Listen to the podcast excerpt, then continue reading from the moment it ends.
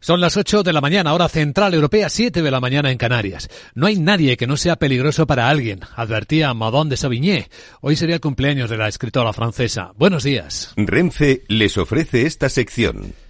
Dicen los futuros que las bolsas de Europa van a abrir dentro de una hora con suaves subidas. Sí, empieza la semana en positivo, subidas muy ligeras, no obstante, según el futuro del Eurostox, que sube apenas una décima en 4.677 puntos. Empiezan a negociarse ahora mismo los futuros del IBEX y lo hacen exactamente igual, con una pequeña subida de 14 puntos, es una décima en los 10.092, ahí acariciando los 10.100 puntos el IBEX 35, pero el futuro del mercado americano viene bajando ligeramente. 9 puntos, estos son dos décimas lo que baja el SP500 en 4.971 puntos. No perdamos de vista que el viernes cerró otra vez en récord histórico. Y no perdamos de vista que Jerome Powell, el presidente de la Fed, ha estado este fin de semana, este domingo, en la CBS de Estados Unidos, insistiendo en su idea de que sí va a haber bajadas de tipos de interés, pero con cuidado. Con una economía tan fuerte como esta, Creemos que podemos abordar con cautela la cuestión de cuándo empezar a reducir los tipos de interés. Queremos tener más evidencia de que la inflación se mueve de forma sostenible hasta el 2%. Efectos de las palabras de Powell, los más llamativos a estas horas de la mañana en los mercados de divisas. Sube el dólar, baja el euro. En las pantallas de XTV un eh, euro se cambia por 1,0770 dólares. En el resto de los mercados no hay muchas tensiones. En las materias primas hay un poquito de subida del precio del petróleo, pero está el Brent del Mar del Norte en 77 dólares y medio. Está la onza de oro, sí, bastante arriba, con un poquito de corrección en 2046. Y tenemos delante de nosotros un comienzo de semana con numerosos focos que estamos identificando en este informe mañanero de Capital, la Bolsa y la Vida. Enseguida, en clave española, vamos a preguntarnos sobre el riesgo de la llegada de los nuevos fondos europeos, porque después de que la pasada semana el gobierno viera como el Congreso tumbaba su ley de amnistía, por el no respaldo precisamente del principal beneficiado, los independentistas de Junts per. Claro, la pregunta es, ¿no contará con esos votos para sacar adelante los presupuestos generales del Estado? Eso puede detener como condición la llegada de fondos europeos, que por cierto, ¿cómo van? Enseguida nos contará de primera mano alguien que los monitoriza desde el primer instante, desde el primer euro. Enseguida saludamos a Paloma Baena, una de las grandes expertas en esta materia, directora Senior European Affairs y Next Generation EU en JIC. Y tras ella entraremos en la gran tertulia de la economía. Hoy nos van a acompañar Carmen Morales, José Ignacio Gutiérrez y Carlos Blanco.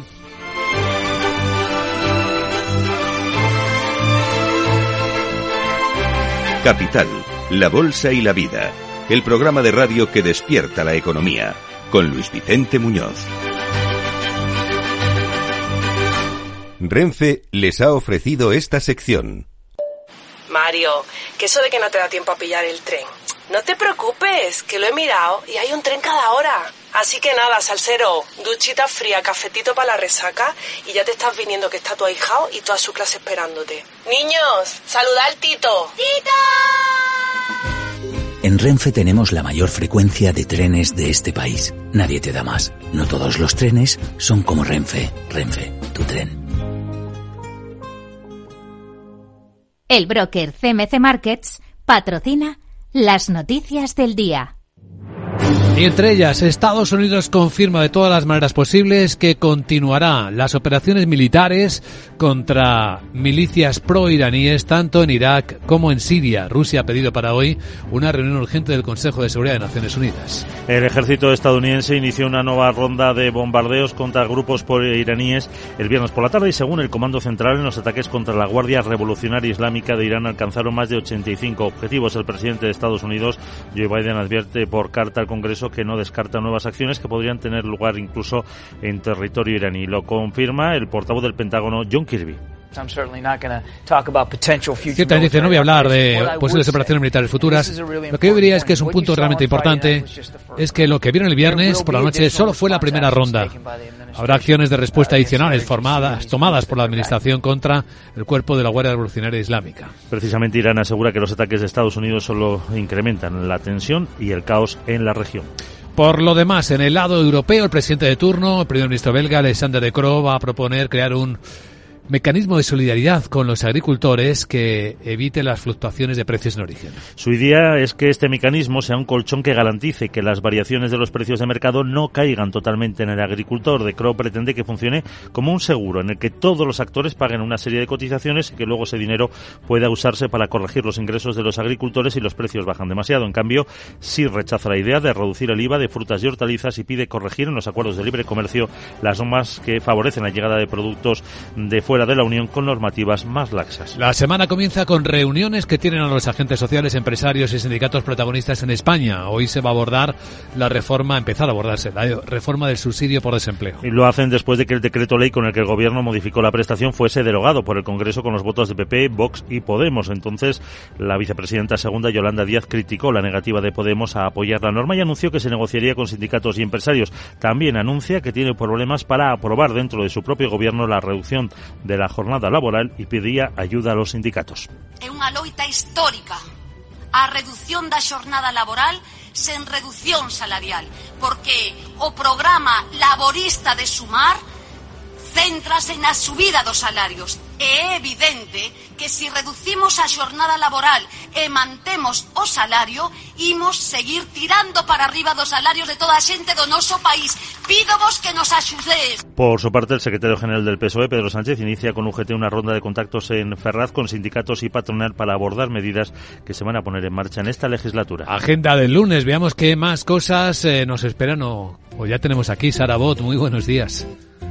Muy buenos días, en este Monday Monday ya tenemos datos de la balanza comercial de Alemania y atención atención, tachanta tachan vemos que las exportaciones caen un 4,6% casi el triple de lo esperado y las importaciones casi un 7 cuando se preveía un recorte de punto y medio. Además emite deuda a seis meses. También tendremos la publicación de datos PMI del sector servicios y compuesto de enero. En la zona euro se divulga el índice de confianza inversora Sentix de febrero. La OCDE publica su informe de perspectivas económicas para 2024. Empresas como En España, Unicredit en Italia, y Caterpillar o McDonald's en Estados Unidos, publican resultados. Bueno Luis Vicente vamos a escuchar a la experta de JIC en fondos europeos para saber cómo va su ejecución y también para hablar de los presupuestos para 2024. De todas formas si sobra algo de esos fondos ya sabes, Ah. se lo puedes decir, Sí. que sin problema. Yo me ofrezco a gestionarlos. Si buenos fondos quieres tener a Sarabot se los deberás ceder. Jeje. Chao. Chao, gracias, querida Sara. Buen lunes.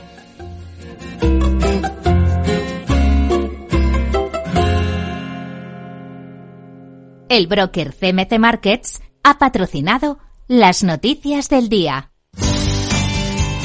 Y ahora un vistazo al tráfico en conexión con la DGT. Patricia Arriaga, muy buenos días. ¿Qué tal? Muy buenos días. Pues a esta hora momento complicado la red de carreteras de Barcelona por varios accidentes. Destacamos, porque llega a interrumpir el tráfico, la C25 a la altura de Gurt en sentido Lleida, pero también van a encontrar complicada por accidente la AP7 en el Papiol en sentido Martorell, la entrada por la A2 en Castelbisbal y también en la entrada por la C58 en Moncada.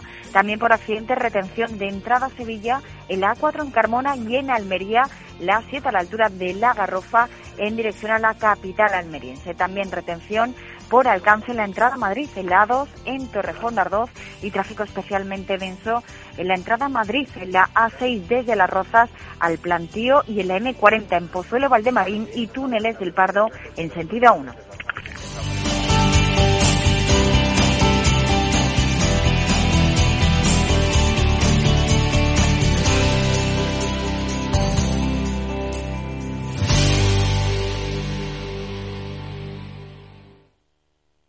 ¿Qué es ir más allá? Con Arval podrás llegar donde te propongas de la forma más sostenible y asegurar un mundo mejor contribuyendo a la seguridad en carretera, al futuro de las ciudades y a la calidad de vida. Ser responsable sin tener miedo al liderar el cambio. Arval, la transición energética arranca aquí. Más información en arval.es.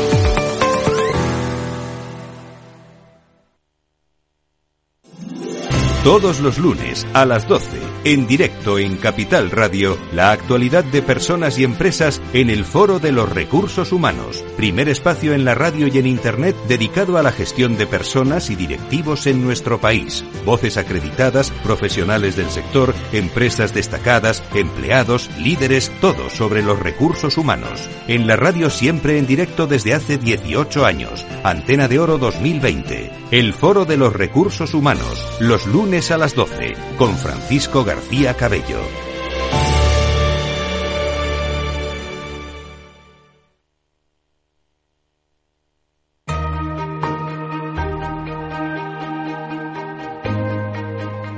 La entrevista capital.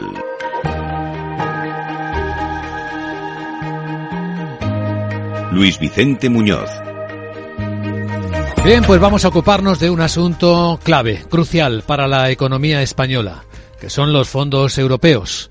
Recordamos que estamos prácticamente en el Ecuador de la ejecución de esos fondos europeos y que se abre un escenario de relativa incertidumbre si este año hubiese algún problema con los presupuestos generales del Estado. Nos acompaña en directo en Capital Radio una de las grandes expertas en fondos europeos, la directora senior de European Affairs y Next Generation EU, el Paloma Baena. Paloma, muy buenos días. Muy buenos días, Luis Vicente. Encantada de estar aquí contigo. Gracias por acompañarnos justo además cuando acaba de publicar eh, la revisión semestral, el seguimiento, la monitorización semestral que el Paloma Vaina realiza precisamente sobre la marcha, la ejecución de los fondos europeos. ¿Hay algún condicionante, verdad, que deberíamos tener en cuenta si por alguna razón política parlamentaria no hubiera presupuestos generales del Estado en España este año? Eh, en realidad, para lo que tiene que ver con la ejecución del plan este año no es estrictamente necesario. Siempre es deseable, por supuesto, pero la prorrogación del presupuesto actual y del techo de gasto nos permite continuar la ejecución de, los fondos con normalidad en cuanto a lo que el presupuesto se refiere, Luis Vicente. Bueno, este año no, pero en los siguientes podría ocurrir algún problema. Pensemos que los presupuestos tienen un año de actuación, de ejecución. Pues en realidad lo que, lo que España tiene que concentrarse en hacer, el mayor problema que yo creo que, que tenemos que, solventar es el ritmo de ejecución de los fondos y el ritmo de cumplimiento de los objetivos eh, que hemos acordado con, con, la Comisión Europea y con Bruselas, ¿no? Como bien decías al inicio, estamos en el ecuador del plan. Acabamos además de aprobar la adenda como país, que supone una inyección de 80.000 millones de euros en préstamos y 10.000 millones adicionales en subvenciones, y eso requiere que nos centremos en, avanzar en la ejecución del plan, sobre todo. Bueno, han transcurrido tres ejercicios anuales de ejecución del plan. El Gobierno se ha acercado mucho al objetivo inicial de comprometer la práctica totalidad de las subvenciones que ha otorgado la Unión Europea, según leo en el propio informe de LIC, a pesar de que hay una ralentización eh, observada en 2023 que situaba a España, por cierto, recordamos, entre los que más lento iba ejecutando los fondos. Sí, eh, a pesar de eso, efectivamente, el Gobierno se ha acercado mucho al objetivo de compromiso porque en 2022 se avanzó muchísimo. En 2023 lo que sí hemos observado es que, en primer lugar, por la condición de interinidad del Gobierno y, en segundo lugar, por la espera de las reformas del marco de ayudas de Estado de la Comisión Europea que permitía elevar los límites de las convocatorias, se ralentizó la, propia, el ritmo de compromiso de fondos. Pero aún así, como bien dices, se ha comprometido prácticamente el 94% de los fondos originales. Eso lo que significa, Luis Vicente, es que eh, se pueden convocar y se pueden licitar las ayudas para que lleguen al beneficiario final porque ya el gobierno ha decidido su destino. Es decir, es un primer paso necesario para la ejecución del plan, pero no es lo, que, lo que nos interesa al final del día, que es la ejecución la llegada de esos fondos a beneficiarios y a proyectos concretos, donde España está aproximadamente sobre esos fondos originales en un 46% en cuanto al ritmo de ejecución. O sea que todavía, como decía, queda muchísimo sobre los fondos europeos para hacer del plan original, más la adenda todavía.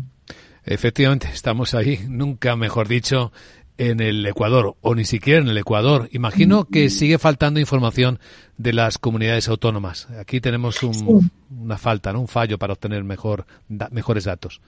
Sí, eso es algo que, que tanto nosotros desde Llorente y Cuenca como otras personas que van siguiendo los planes, eh, pues llevamos pidiendo desde el inicio del plan, sobre todo por una cuestión de, ejecución, ¿no? Son fondos, como bien decías al principio, esenciales para nuestra economía. Su impacto se estima en, en porcentajes del, del, Producto Interior Bruto, es decir, no es algo menor.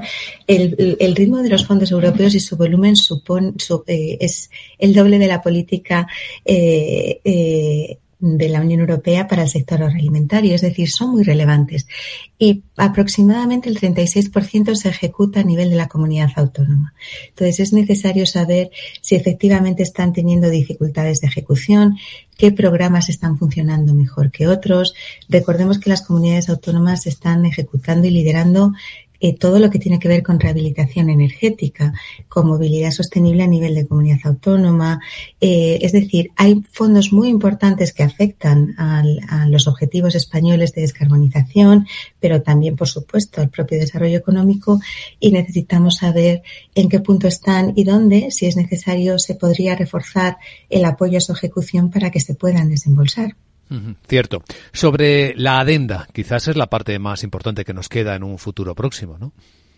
Efectivamente, eh, hablábamos que son casi 90.000 millones de euros adicionales, con lo cual el plan eh, ha pasado a ser en su totalidad de 163.000 millones de euros. Son cifras eh, enormes para un plazo de tiempo muy limitado que, como sabemos, termina el, el, en agosto de 2026. Es decir, esto es un potencial de recursos a los que España tiene opción de optar si va cumpliendo los, eh, los hitos de reforma y los objetivos de inversión asociados. Esa adenda tiene una particularidad y es que tiene una parte muy importante en préstamos, en instrumentos financieros. Es algo nuevo para España a la hora de ejecutarlo, es algo nuevo para las comunidades autónomas y tenemos que aprender pronto porque el plazo para comprometer esos préstamos eh, termina el 31 de agosto de 2026, aunque después su ejecución se pueda extender en el tiempo. Pero sí debemos designar su destino si los queremos utilizar en agosto del 26. Bueno, pues esta es una mirada eh, al momento ¿Cuántos años podemos estar beneficiándonos en la economía española de estos fondos? Es una pregunta que todos nos hacemos. ¿Qué impacto tendrá en el crecimiento real del PIB ahora que se va ralentizando la economía? Son preguntas para los economistas especializados en prospectiva. ¿Te atreves a, a, mirar al futuro, Paloma? Claro que sí. Eh, no me atrevo a dar datos porque eso efectivamente es para, para, hacer un estudio detallado, pero sí me atrevo a decir dos cosas al respecto. Lo primero es que estamos en el momento en el que debemos empezar a medir el impacto de los fondos. Eh, la Comisión Europea debe hacerlo y España también. Y recordemos que una de sus reformas principales era precisamente instalar la política de medición de impacto del gasto público. Eso por un lado. Segundo, eh, yo creo que señalar que además de los fondos, de las inversiones que se hagan eh, y que apoyen proyectos específicos, son las reformas que se han ido haciendo a lo largo de la ejecución del plan en materia de nuevas leyes, planes nacionales a medio plazo, reglamentos, etcétera, que nos van a ayudar a consolidar una senda de crecimiento apoyándose después en la inversión. O sea que tenemos por un lado la inversión y por otro las reformas. Y el tercer punto que te diría al respecto, eh, Luis Vicente, es que para mí es muy importante que Europa haya decidido dar el paso con los fondos Next Generation, porque como estamos viendo, Europa necesita hacer inversión conjunta a futuro en áreas como defensa, en áreas como transición energética.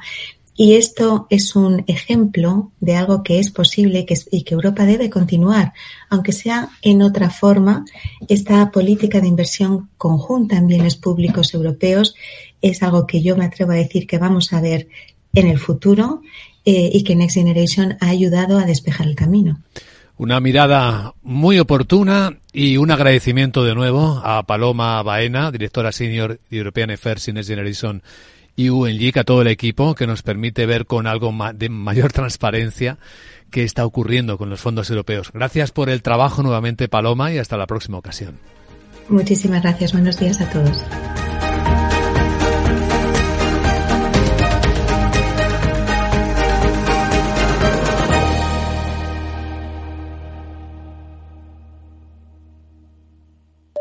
Estoy en el tren. A ver si tengo suerte y llego tarde, ya sabes. 30 minutillos y me ahorro el billete. No creo que en media hora me pierda mucho allá en el pueblo. Como mucho al Paco contando por enésima vez cómo conoció a la Juani. Con el compromiso Renfe de puntualidad, si tu tren AVE se retrasa más de 15 minutos, te devolvemos el 50% y el 100% si se retrasa más de 30. Normal que alguno prefiera llegar tarde. Nadie te da más. No todos los trenes son como Renfe. Renfe, tu tren. ¿Estás completamente seguro de que la rentabilidad de tus planes de pensiones es la mejor que puedes obtener? Si tu gestor solo te ofrece los planes de su banco, estás perdiendo oportunidades y, lo que es peor, años de rentabilidad para ti. En Velaria Inversores estamos a tu servicio, no al del banco. Trabajamos con 180 planes de pensiones de las entidades más punteras de España y de ellos solo te ofrecemos los de mayores perspectivas de rentabilidad, sin ningún coste para ti. Si quieres más rentabilidad, visita velariainversores.com. Descubre el lado más verde de la economía y las empresas en una nueva newsletter de Capital Radio. Todas las claves de la semana sobre ESG en un mismo sitio. Suscríbete en capitalradio.es a claves ESG y recibe los contenidos del lado más sostenible de las empresas.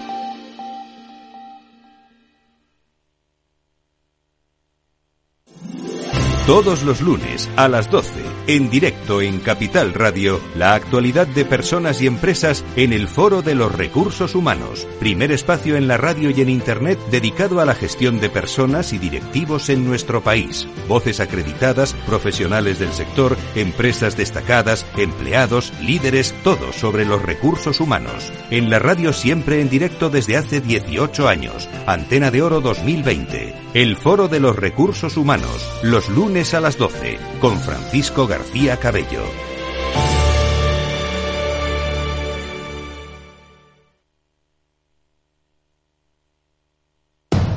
Diez años contigo. Capital Radio.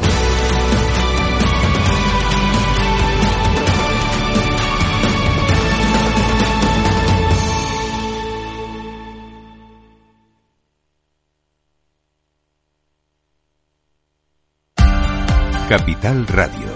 Escucha lo que viene.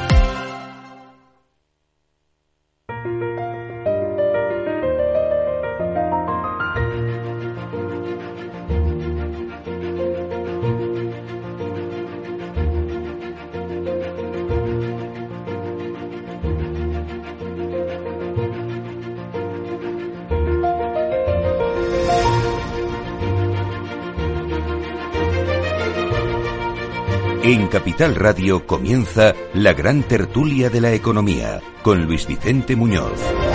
Y hoy en la gran tertulia de la economía se sientan en esta mesa redonda de análisis de Capital Radio José Ignacio Gutiérrez, que preside la Federación de Servicios Financieros en la Confederación de Cuadros. ¿Qué tal estás, José Ignacio? Muy buenos días. Pues bien, además parece que va a ser una semana tranquila, esperemos, ¿no?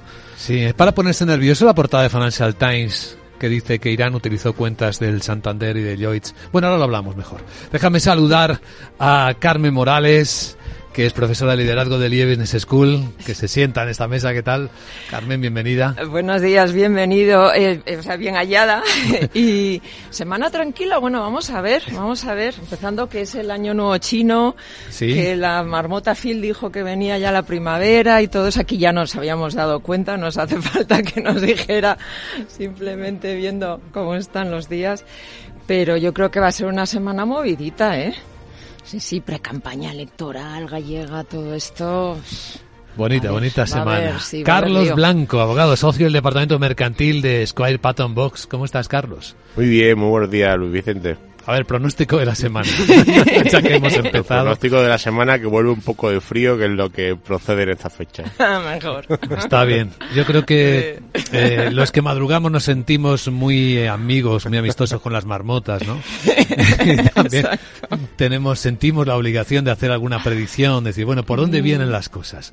¿Por dónde van los tiros? Y bueno, y empezar en la semana con el Financial Times que cuando genera nerviosismo lo genera, mm. señalando a dos entidades grandes, a Lloyds y al Santander UK, de haber facilitado a Irán evadir las sanciones americanas, pues un poco de, no sé, de nerviosismo seguro que en estas entidades sí que introduce, ¿no, José Ignacio?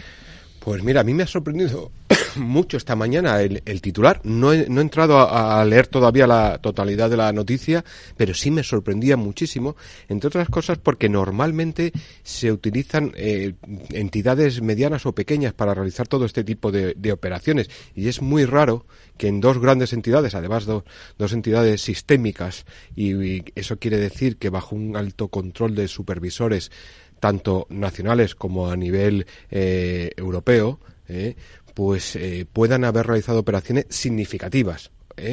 Otra cosa es que pueda haber determinadas operaciones que puedan haber levantado sospecha, pero que no sean operaciones significativas. Yo todavía aún tengo que analizar el contenido completo de, de la información y ver qué volumen de operaciones son, cómo lo abarca, qué tipo de operativas propiamente dicha, ¿eh? pero es que eh, yo insisto mucho, eh, precisamente los grandes bancos, si algo tienen es la supervisión y el control permanente de diferentes niveles de, supervisión. Entonces, además es un, también hay algo muy importante que es el cumplimiento interno eh, de las normativas. Es decir, eso no es un fallo de supervisión, eso es un fallo de autocumplimiento de las normativas y además en una materia tremendamente delicada por el entorno geopolítico actual, ¿no? Entonces, bueno, veremos a ver, porque llevaría importantes sanciones, eso también hay que recordarlo, ¿eh? sanciones muy importantes si fuera cierta la información.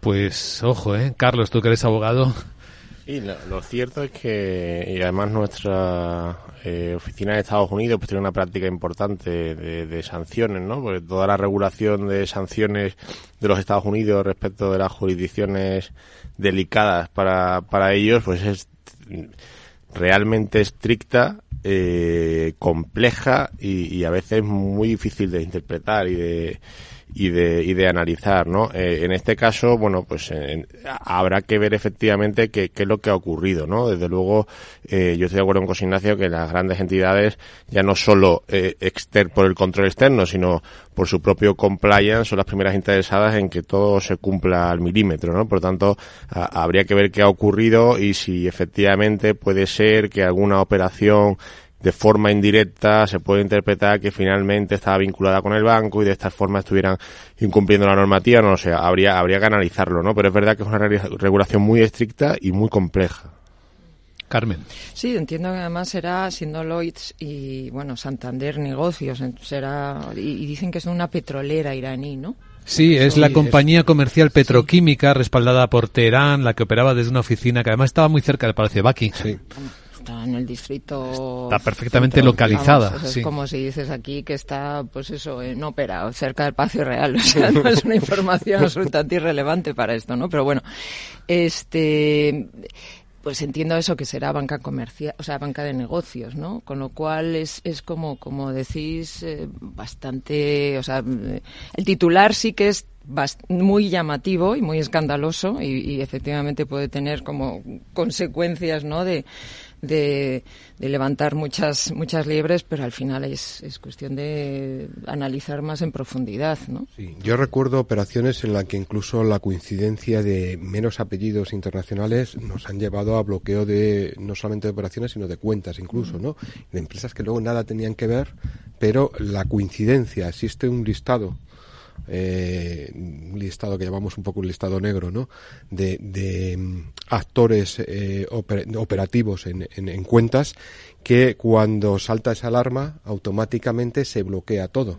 ¿eh? y a veces, bueno, pues no siendo una operación significativa, lo que conlleva es una paralización de, toda la operativa que, que conllevaba, ¿no? Y, y, eso a veces, pues tardas mucho tiempo además en poder justificar ¿eh? que no se trata de una operativa que tenga que estar eh, eh, sancionada o, bloqueada o prohibida. Leo la información para que tengáis más información disponible. Irán utilizó dos de los bancos más grandes del Reino Unido para mover dinero encubiertamente por todo el mundo como parte de un vasto esquema de evasión de sanciones respaldado por los servicios de inteligencia de Teherán. Lloyds y Santander UK proporcionaron cuentas a empresas de fachada británicas, propiedad secreta de una empresa petroquímica iraní, sancionada con sede cerca del Palacio de Buckingham, según documentos vistos por Financial Times. La compañía comercial petroquímica química controlada por el Estado formaba parte de una red que Estados Unidos acusa de recaudar cientos de millones de dólares para la guerra eh, de la Guardia Revolucionaria de Irán y de trabajar con las agencias de inteligencia rusas para recaudar dinero para las milicias eh, iraníes. Tanto la petrolera como su filial británica PCC UK han estado bajo sanciones de Estados Unidos desde noviembre del año 2018. Los documentos, correos electrónicos y registros contables muestran que durante este tiempo la división de la petrolera en el Reino Unido ha seguido operando desde una oficina en Grosvenor Gardens, en Belgravia, mediante el uso de una compleja red de entidades eh, pantalla en Gran Bretaña y en otros países.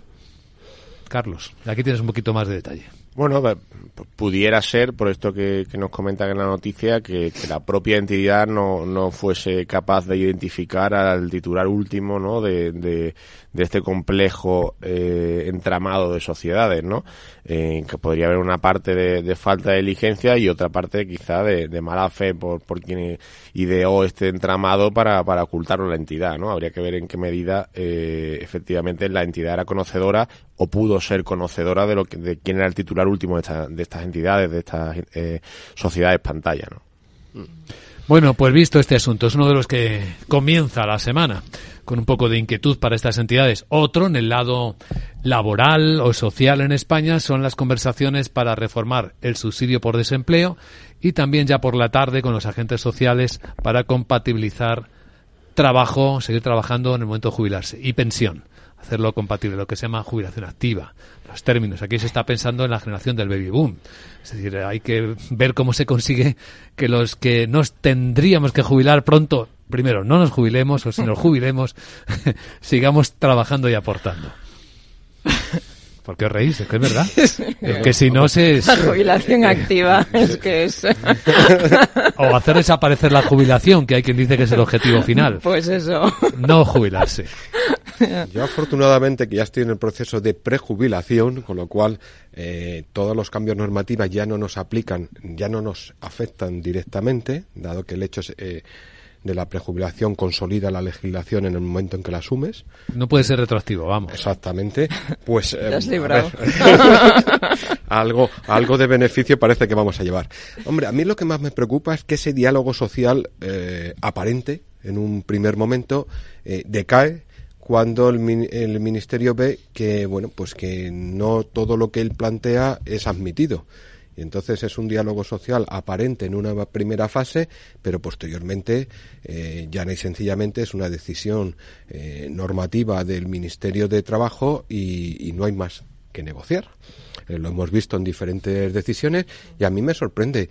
A ver toda negociación en el campo laboral es tremendamente difícil y compleja pero es que para eso estamos, tanto los agentes sociales como posteriormente el gobierno para llevarla a cabo. Y es que además eh, es muy importante el consenso en todas las medidas de un mercado laboral como el español, que está muy tensionado, que está muy cuestionado en todos y cada uno de sus datos y que en este momento sigue siendo, y yo creo que a lo largo de todo el proceso democrático español, la gran asignatura pendiente. No hemos sido capaces de modernizar nuestra eh, normativa en el mercado laboral para que se desarrolle al nivel que tiene el resto de nuestros competidores de la zona euro. Sin más, en el entorno mm. nuestro de, más cercano de competitividad. Entonces, es una asignatura demasiado, eh, digamos, importante para que el consenso primara por encima de cualquier decisión política. ¿Qué pensáis, Carmen?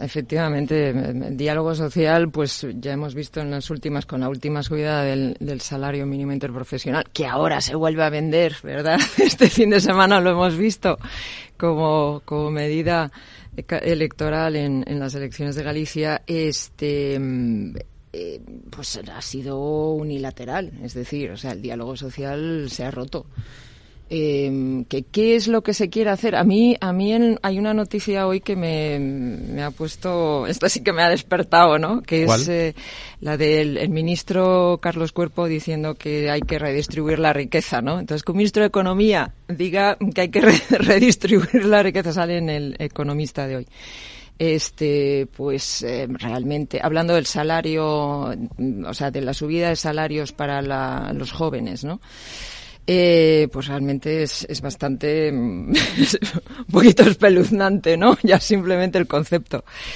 Em, Una invitación a que quienes producen riqueza que, bueno, te la van a quitar, o sea que... Efectivamente. No lo hagas, mejor, en otro sitio, ¿no? Efectivamente, sí. Entonces Donde no estés en riesgo. Exacto. Exacto. Entonces, eh, em, teniendo en cuenta que también aparece hoy en prensa pues la, el, gran paro juvenil, la gran pérdida de salarial que ha habido en, y, y, el aumento del incremento del paro el año pasado, etcétera. Entonces, es decir, eh, esto es, es, como intentar tapar el sol con un dedo, ¿no? Y, decir, bueno, pues ahora, ahora vamos a los eufemismos también, ¿no? Pues ahora la jubilación activa, tal, no sé qué, pues dices, pero bueno, vamos a ver, hay que hacer un, un cambio generacional y dar oportunidades de trabajo a los jóvenes, que son los que se están yendo masivamente, los jóvenes cualificados, ¿no? El, el, talento potencial, que es el que va a hacer el, el cambio generacional y, y, la transición, tanto digital como ecológica, como, como cultural en este país, se están yendo. Entonces, eh, nos estamos descapitalizando del todo. Entonces, ahora sí, tirando de los jubilados, que no, que sale muy caro jubilar. Bueno, pues venga, activos. ¡Hala! pues qué bien, ¿no? Eh, Carlos.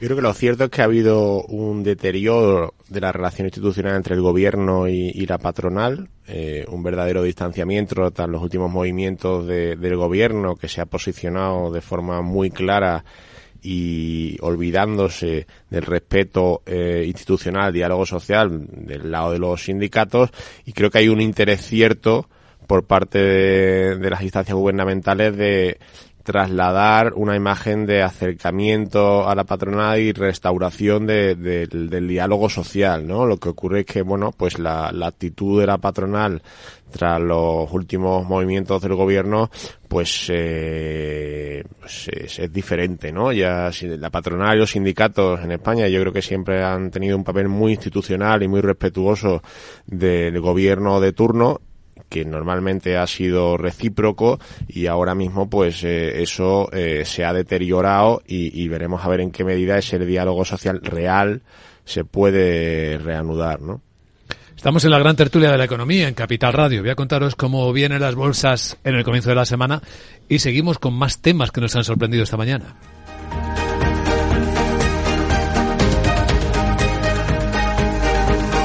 Capital, la bolsa y la vida con Luis Vicente Muñoz.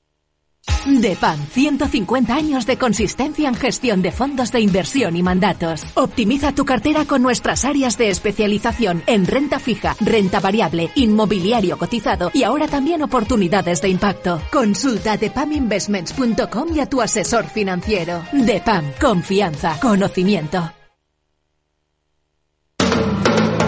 Capital Radio. 10 años contigo.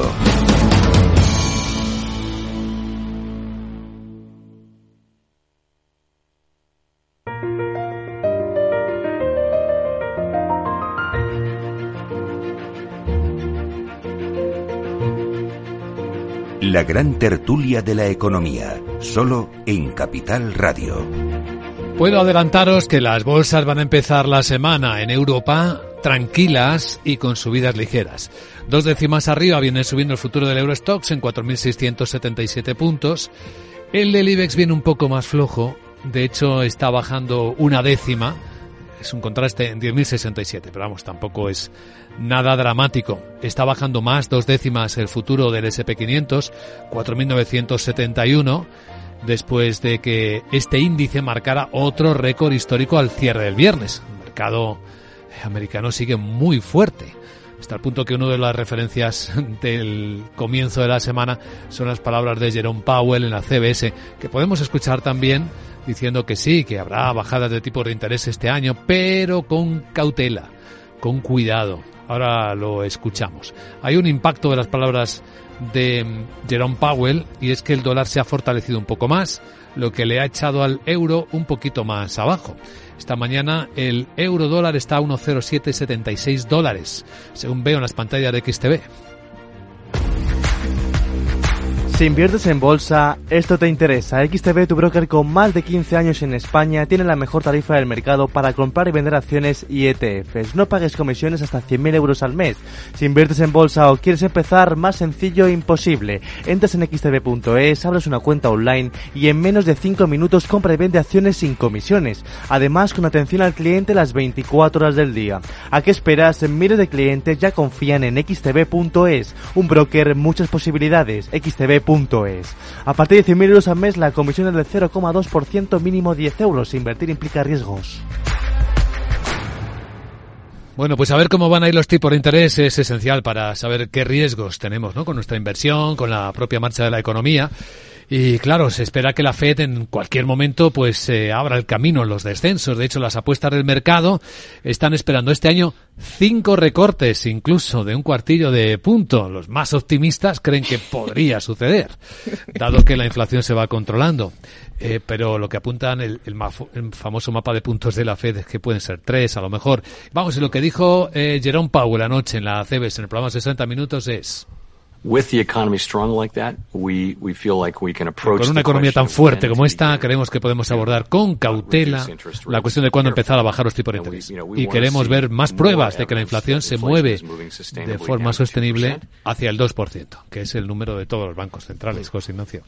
No, no, es que vamos a ver, sobre todo eh, en materia de la economía norteamericana, la fortaleza de la economía, el último dato de empleo eh, sorprendió por su capacidad de crear empleo eh, y luego hay un factor geopolítico muy importante en la inflación.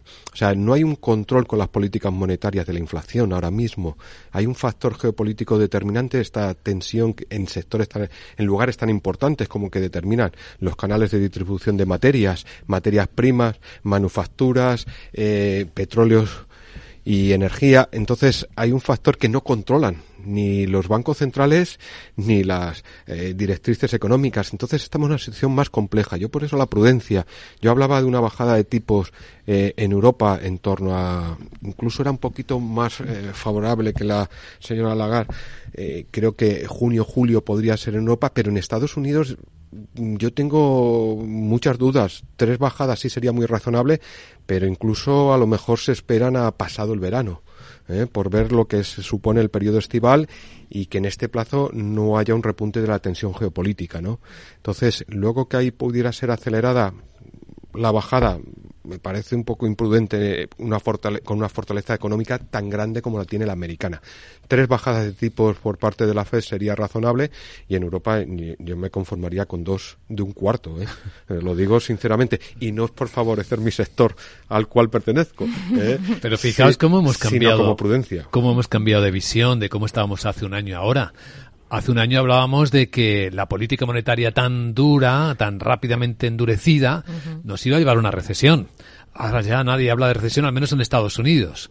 Ni siquiera casi ya de aterrizaje suave, ya se habla de no aterrizar, de dar continuidad a, a un momento de fortaleza económica. Mm. Increíble, ¿eh? Sí, sí, no. las predicciones sirven para lo justo, ¿no?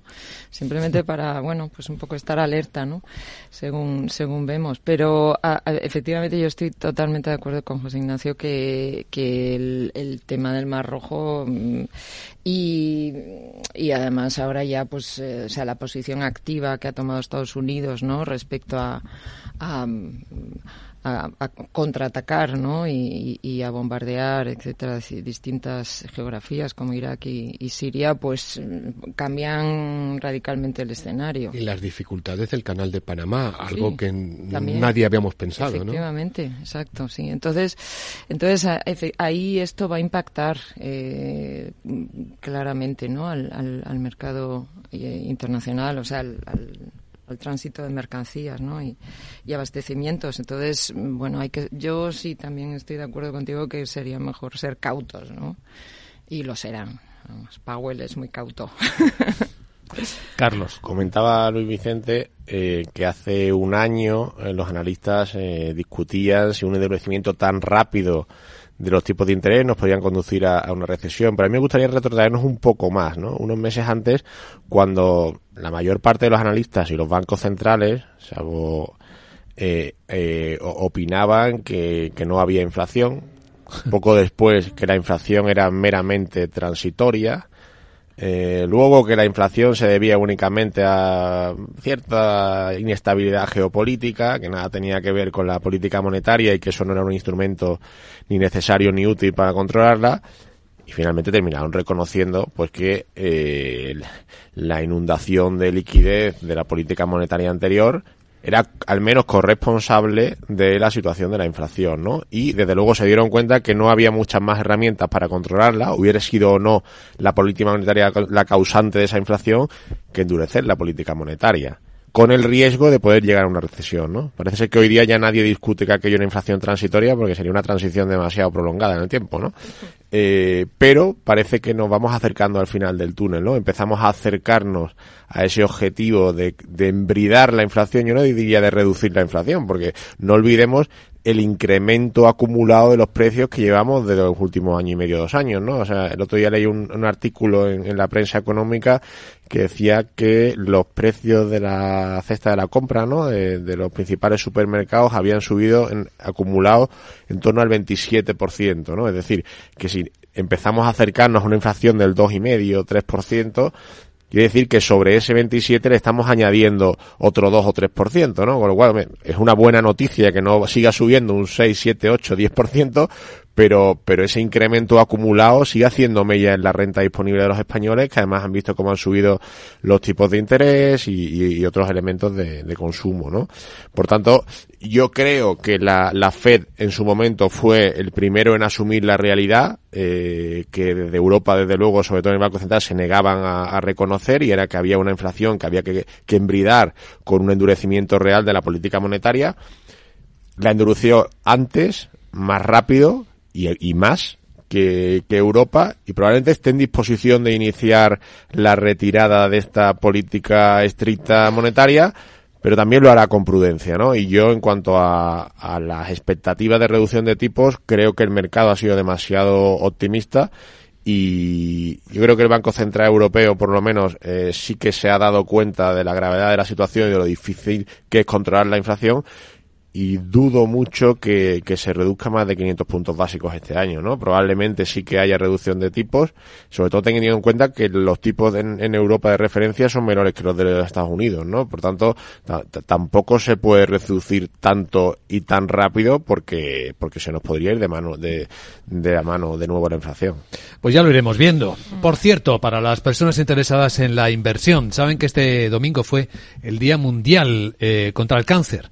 Nosotros vamos a hacer un programa especial hoy a las 11 explicando cómo cualquier inversor puede ser muy útil en la investigación contra el cáncer utilizando herramientas de inversión que lo que hacen es financiar proyectos avanzados de investigación con el cáncer. A partir de las 11 de la mañana, pues un programa especial eh, patrocinado por Candrian, uno de los líderes eh, precisamente en Europa, que está eh, trabajando más en canalizar inversiones de particulares e institucionales en la investigación contra el cáncer. A las 11 de la mañana, conducido por Selena Niezbala.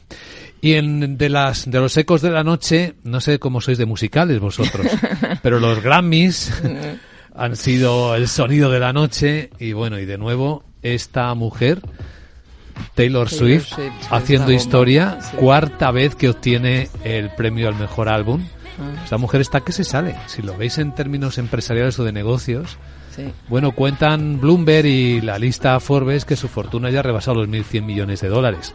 En el mundo del entretenimiento no tiene rival. Tampoco lo tienen las ventas, tampoco lo tienen los premios. ¿En qué lo tiene? Que, ha contribuido al Producto Interior Bruto de Estados Unidos, ¿no? Yo creo que eso es lo más significativo con toda la, en la industria musical.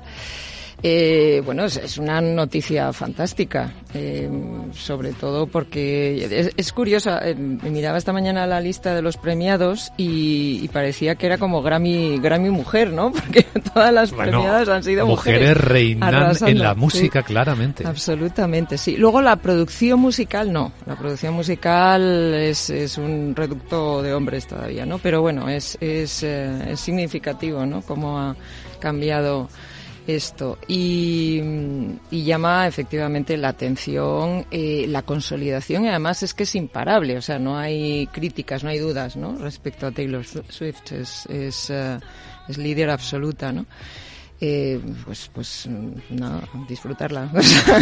se lo ha ganado, es decir, es, una, mujer que está hecha a sí misma, que es trabajadora, tiene un talento extraordinario y maneja no solo la música, el trabajo de composición, los arreglos, la puesta en escena y luego el marketing y la enorme creatividad, tiene una enorme creatividad, la capacidad de reinventarse a sí misma y, de reinventar estilos musicales. Hay que tener cuenta que está de resucitar, ¿eh? Porque ha tenido problemas muy serios en su carrera musical. Ha sido enormemente criticada, etcétera. Y luego hay una cosa que llama la atención. Esta chica empezó en el country.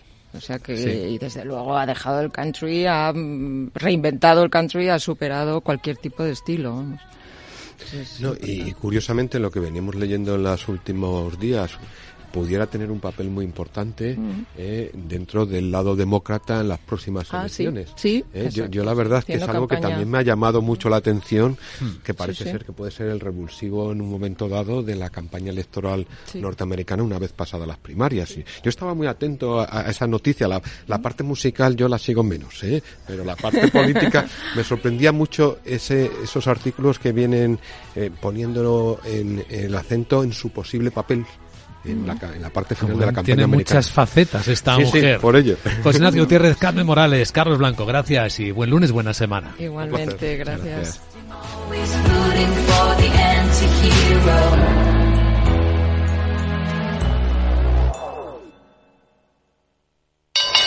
Invertir en acciones y ETFs con XTB tiene muchas ventajas. Ninguna comisión hasta 100.000 euros al mes. La apertura de cuenta es online y dispones de atención al cliente 24 horas al día. Más de 550.000 clientes ya confían en nosotros. Un broker, muchas posibilidades. XTB.com. A partir de 100.000 euros al mes, comisión del 0,2%, mínimo 10 euros. Invertir implica riesgos.